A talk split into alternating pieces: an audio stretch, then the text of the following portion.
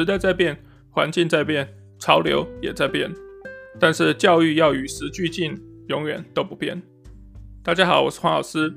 今天要谈的主题呢，在标题就写得很明确了，不过我还是把它念一下，就是读外文系能够得到的能力啊，顺便谈一点 ChatGPT。那这个题目是怎么来的呢？就是先前在我的部落格呢，有收到这个网友留言，因为不认识的人，所以就说网友。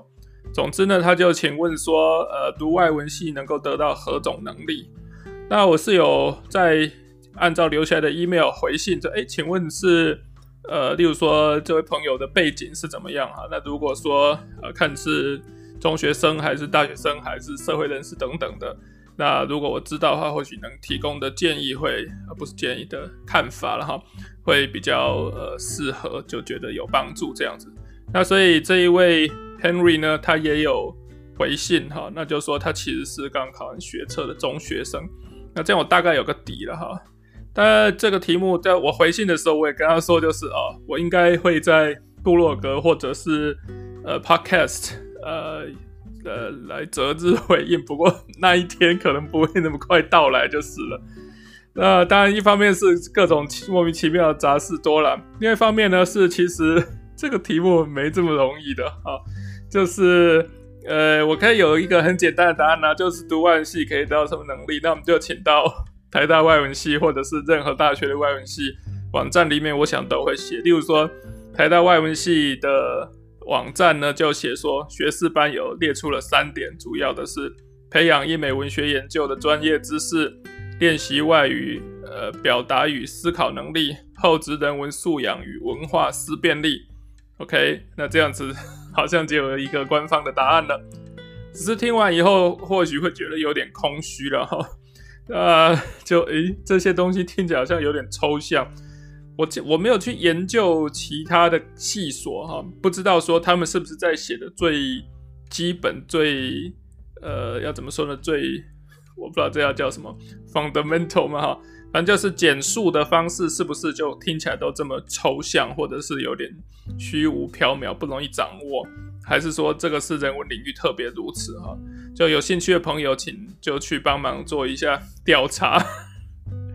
那我就不去做这个事了。总之，万系网站是这样写的，所以这就是一个简答。但是，当然，我相信，呃，会来提问的朋友或者想要知道的朋友，呃，大家也知道网络上都有啊。但我可能就是已经去查了这个东西，然后我也还没那么明白，所以才想要请问你嘛。结果你又念这给我听，是什么意思啊？只是要先说一下，说这个题目其实它。可大可小了，就是像我刚才这样念三点就讲完了。但是你真的要延伸的话呢，它也可以是一个很广泛的主题。这是第一个啊，好像不那么容易回答的地方。再就是呃老，哎，这叫什么老问题哈？就是我们发言的时候就觉得常常都会很小心，就是就例如说以前讲学习历程的时候，就要特别强调说，哎，我不具有代表性哈，我只是。众多教授其中之一而已，那或许有人的看法会跟我一样，但是未必这是具有代表性的。那为什么每次都要这样强调呢？呃，其实说了就是怕被人骂了，就是，诶，可能有人听了他不同意你讲的，就你凭什么代替教授群体发言呢？或者说我现在来讲这个，说，诶，读外语系学习到什么能力？那说不定你听了以后有人不介意，那不一定是我系上的同事啊，说不定是其他的领域的，不管是前辈还是呃同仁啊等等，听了就觉得，哎，你讲这不大对啊，那你凭什么讲这样等等的哈？我就觉得好像顾忌总是蛮多的。但我最近慢慢走出这个就是不敢多话的 这个舒适或者安全的区域。我就觉得说，对啊，就一方面就是，我就已经很强调说，这是我个人意见了嘛。那如果有不同意的人，可可以就是，那不然你也做 podcast，或者是你写文章，或者用什么方式的表达，或者其实也可以跟我讨论等等，这些当然都是非常好的。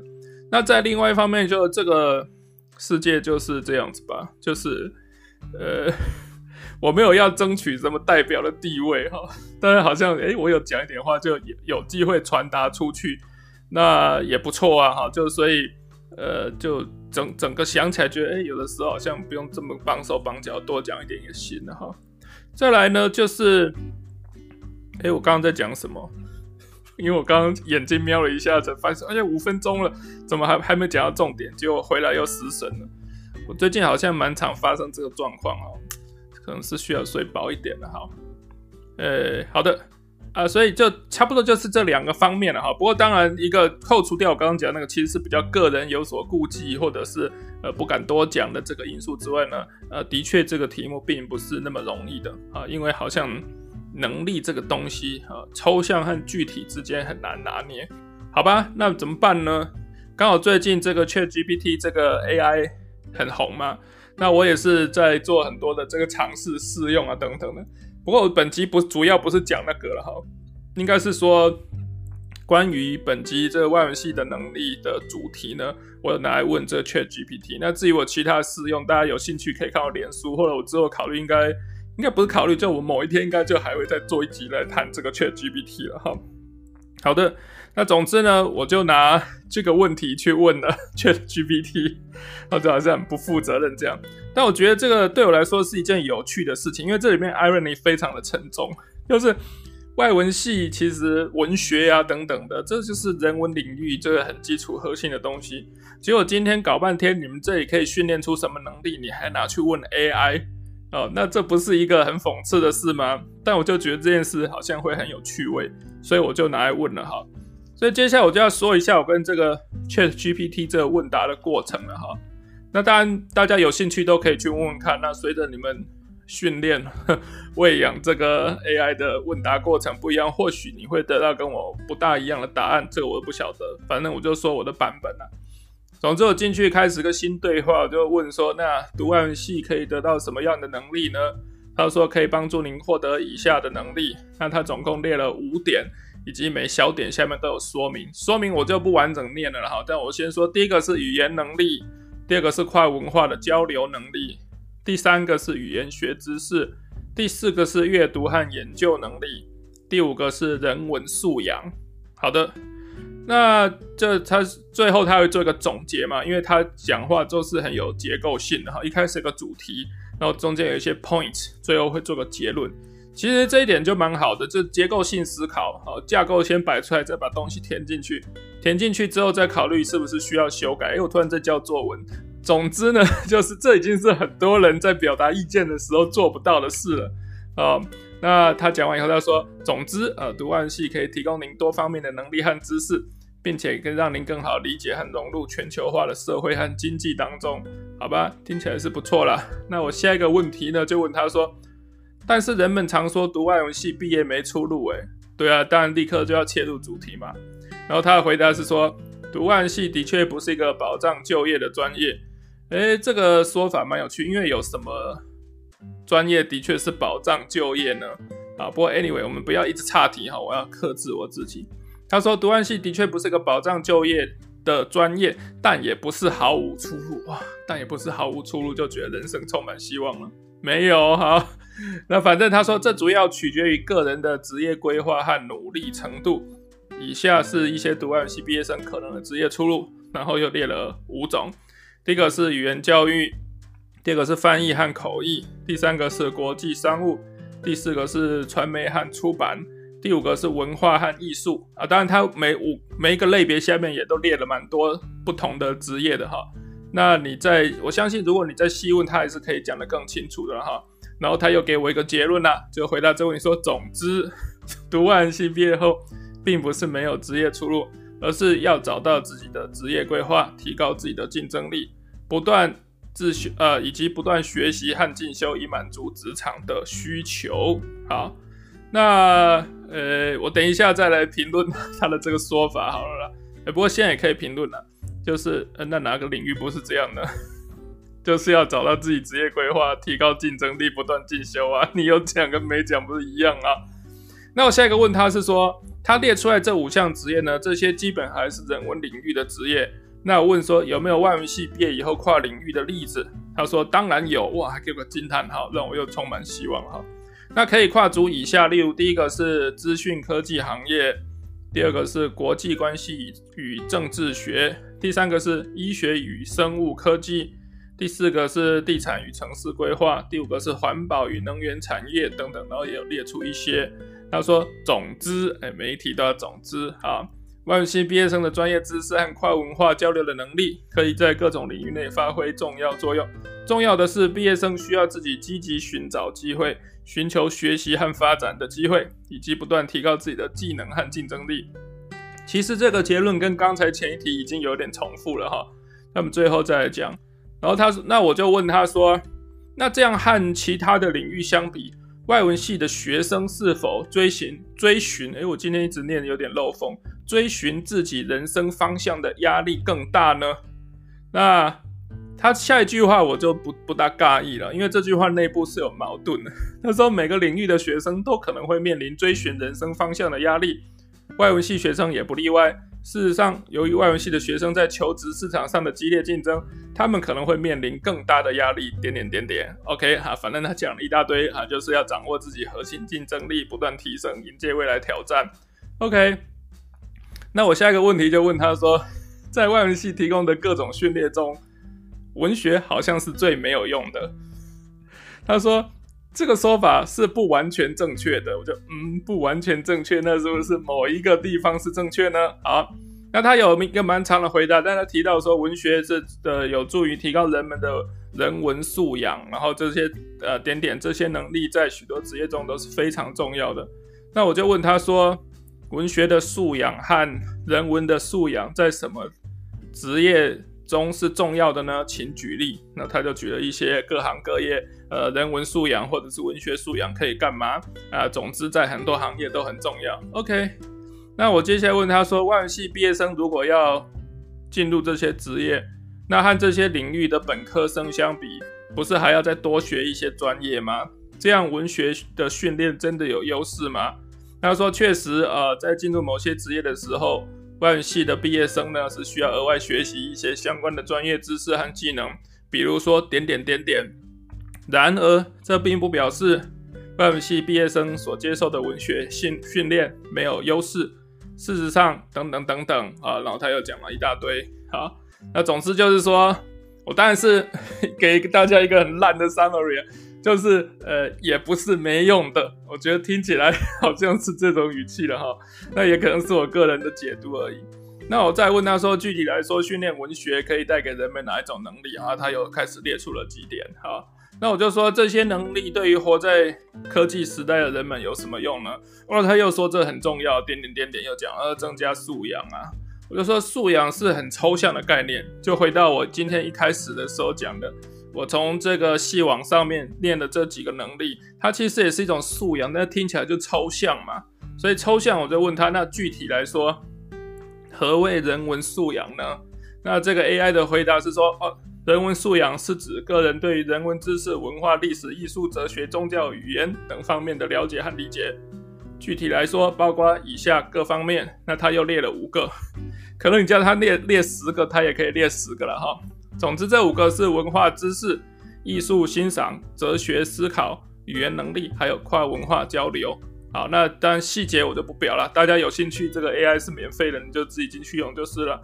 然后他就是说，总之，人文素养是一种综合性的素养，可以帮助人们更好的理解与欣赏文化。这个“更好”这个副词用的总是很别扭了，不过随便哈。然后就是说，可以欣赏文化艺术、历史和哲学等方面知识，并且在与他人交往、解决问题和寻求自我实现等方面起到重要的作用，好吧？但我问他说，很多成功的人看来都没什么人文素养啊。他说这个说法不完全正确。我想这个其实就是他所学习到的，跟人讨论的时候呢。不要说完全不正确或完全不正确，但是要说不完全正确。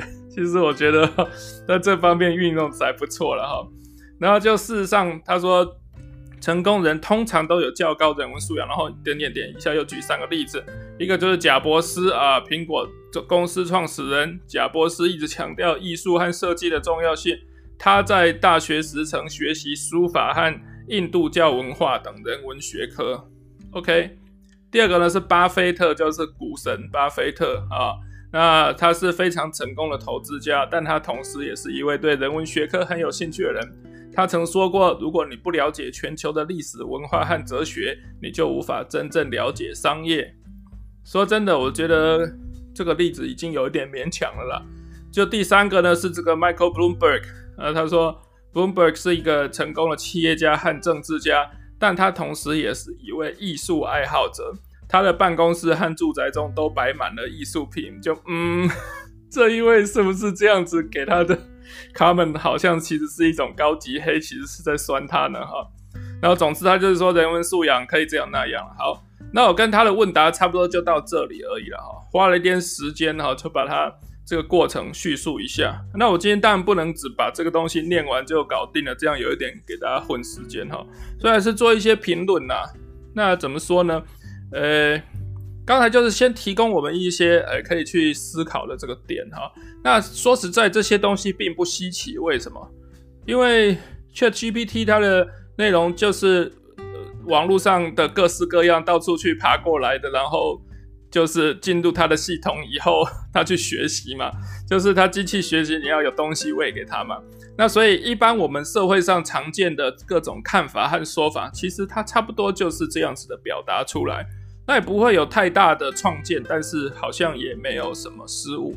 不过当然，这应该是只说目前的版本啊，甚至是我使用时候的版本，它可能会有很快的进步或者改变，这个我们就没有办法预测了。尤其我根本就不是这个专业哈，那只能说就是目前的样貌，好吧？所以刚才这些意见或许可以代表哈，大多的在看到呃，在思考说这个。不管是文学的训练啊，或者是外文系或者人文学科啊等等的这些啊人文素养这些问题呢，会想到的面向，但是他没有什么太负面的啦。我想，因为大概是我没有叫他做角色扮演吧。哈，如果我叫 ChatGPT 扮演一个反对小孩子去读读外文系的家长的话呢，或许他就有办法把话说得难听一点了。啊，一般来说，他不大愿意讲一些很难听的话。啊。但我也没有要去这样做了哈，就是或许这个大家就已经有听过了，或你脑中就有这么想过了哈。不管，那所以这这个首先第一个就刚才讲的，诶，他可能是反映一般常见的这看法啊。但我们当然就对这个看法不尽然这么满意，或者说我们应该要再更进一步的可以去给他提供一些评论吧哈。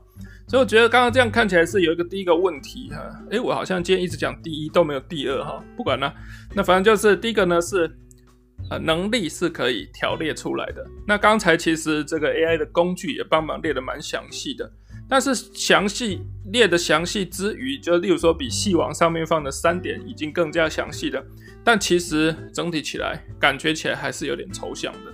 哦，那要讲到具体的话，就变成说，Michael Bloomberg 的办公室和住宅中都摆满了艺术品，这很具体啊。但是，难道你家里摆满艺术品，你就是有人文素养吗？就最多证明你很有钱而已啊。但不能说，那你只是有钱就没有人文素养，因为你有钱也可以像唐老鸭这样子，就把钱都换成硬币，然后在你的硬币海里面游泳啊。哈，你也可以这样做哈。那只是说，诶，他你看要讲到具体的时候，好像就很难表述出来哈。我觉得这有可能，我没有，其实没有仔细想过，但我觉得有可能就是因为就是本领域哈，或者本人文的这个范畴的各各种领域呢，常常提供的就是它它真的就是比较抽象的东西，所以你这个语言再怎么样努力去把能力条列出来呢，呃，感觉还是抽象的哈。那。呃，这个真的是我目前可能还没有办法克服的问题啊。如果朋友们想到说如何表述哈，如何可以用具体的语言把它讲述出来，让大家比较好懂呢？呃，欢迎帮个忙。但是我觉得也有另外一种可能啊，就是说其实已经讲得很具体了，但是因为我们本来对人文领域的学科就有一些成见在吧，哈。讲成见不一定是批判啊，就是固定的意见，所以我当然不会觉得我们这个领域很烂啊，但是可能我有一些固定的想法，就是我 by default 这样就把它想象的比较抽象，这也是有可能的哈。好的，所以这个就是怎么样努力，好像去描述它都仍嫌抽象。第二个是说需要自己定向的这个问题，我刚才有念到说，哎，要找到自己的职业规划，提高自己的竞争力。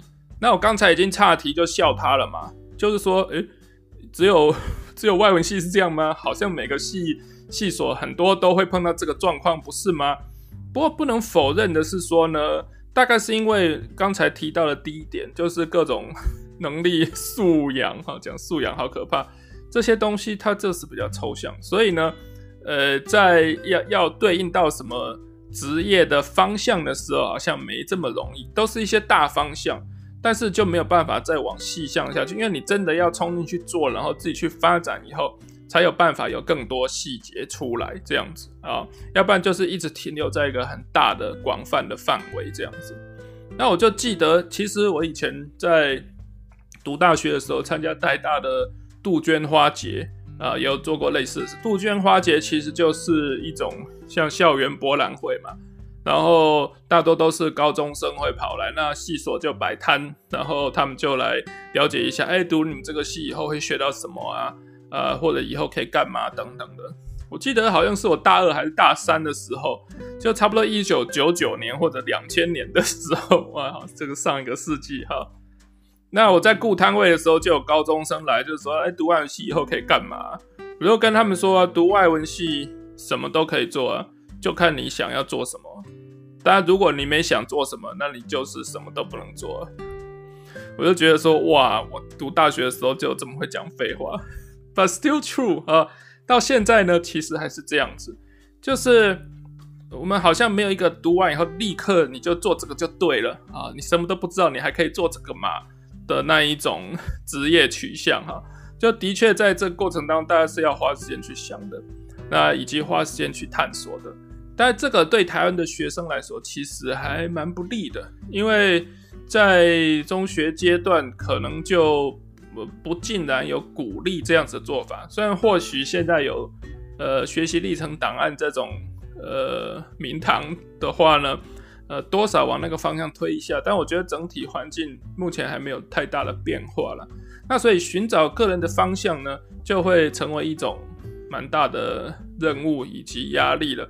虽然说真的找不到不会死啊，哈，呃，慢慢找到也不会怎么样嘛，哈。但是毕竟处在一个比较呃早期哈，人生经验相对比较少的阶段呢，这些好像是一个很大很可怕的问题了哈。不过我们现在先不要往那边去了哈。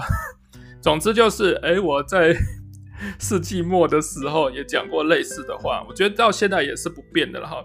啊，所以读外文系的确，它可以提供你一些刚才讲的能力，或许抽象，或许具体啦，端看你用什么角度去看它。但是具有这些能力，并不直接和职场对应。所以我觉得我们现在要做一件事情，就是把个人学习的各种能力，不管是专业的还是呃心灵的、心智的成长啊等等的，这个是一类。但是跟职业的对应，这恐怕是另外一类。那说真的，职业这回事，就你个人有没有想要做什么职业，还是最重要的啦。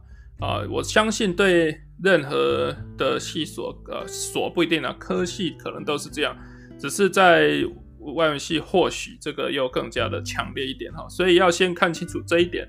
所以学习的能力有那些等等等是可以条列出来的，但是拿了这些能力要干嘛？说真的，还是看你个人。好。那现在问题就来了，这也是为什么我今天做这一集啊，顺便聊一点 ChatGPT 的这个原因，就是啊，当然不是只因为说我从里面 generate 一些内容，所以我就要念到它，倒也不是这样子而已啊。就是说呢，呃，大家常在想象当中，就是诶，呃，人文领域的人好像很容易被 AI 取代，例如说，诶，现在这 chatgpt 出来，那就随便教他怎么样，他就可以写文章，他就可以这样那样啊。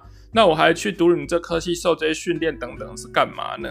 啊，或许以后呃，在下一集或下一百集，我不知道某一集里面我会多提到这个了哈。但是呢，重点就是在于说，呃，其实 AI 工具出来以后，我反而觉得它更能够彰显出很多工作上面呢人的价值。当然，他可能会淘汰掉一部这个工作的一部分，不是那么需要彰显人的价值的东西。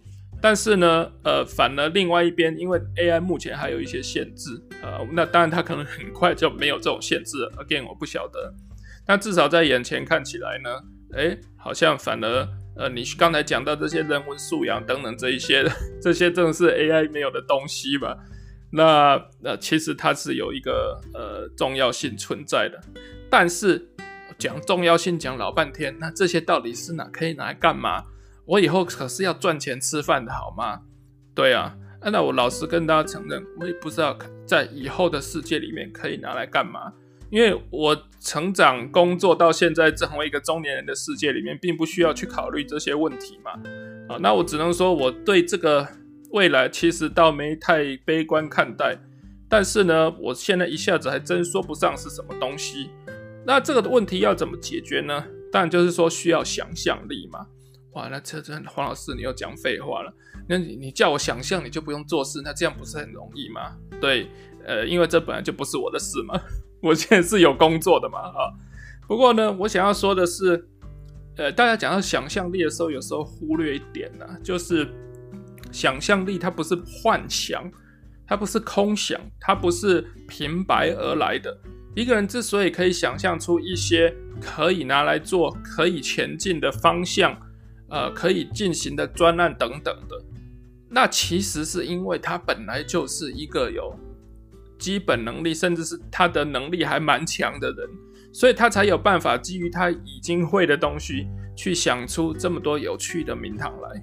所以呢，想象力呢，他还是从很强的基本能力过来的。那这些基本能力呢，在今天不管有 AI 还是没有 AI 呢，你都还是要会的。例如说，你说啊，那我就叫 AI 写英文就可以了，我写一段中文给他翻译，他就会变英文啦。那我这样干嘛还要学英文？对啊，那问题是，如果 AI 写出来一堆英文，你没有办法去判断它的好坏，你也不知道它在表达的时候是否有出问题，就给它这样子当成是你的东西来来去去了，这样 OK 吗？你至少要有基本的判断能力吧。又或者说，你觉得没关系啊，我只要能够沟通就好啦。那这样你的沟通层次就是在一个很低的层次了，你就没有办法。呃，做得到比较高阶的工作。换言之，就是如果你只会用很低阶的方式使用 AI，那你就真的是要被它淘汰的那一种人了，不是吗？但为了要让我们有办法去用比较进阶的方式使用，那我们必须本人也要成为一个够强的人吧？那够强的东西就怎么来？就是我刚刚讲的一些基本能力。那其实讲到这个最后呢，就又回到最前面了，就是读完系可以得到的那一些能力。等等，语言相关有的没的，那我就不重复了啦。总之就是呢，诶、这些能力如果你把它培养得够强的话，那么即使接下来是 AI 有这个，呃呃，我们不要讲说主宰了，还不晓得 哈。虽然大家常常会有这一种机械末世的想象哈，就在这个 AI 已经成为一种常态的年代里面，我相信只要个人的能力够强的话，那还是有一个可以开创出个人空间的一个可能。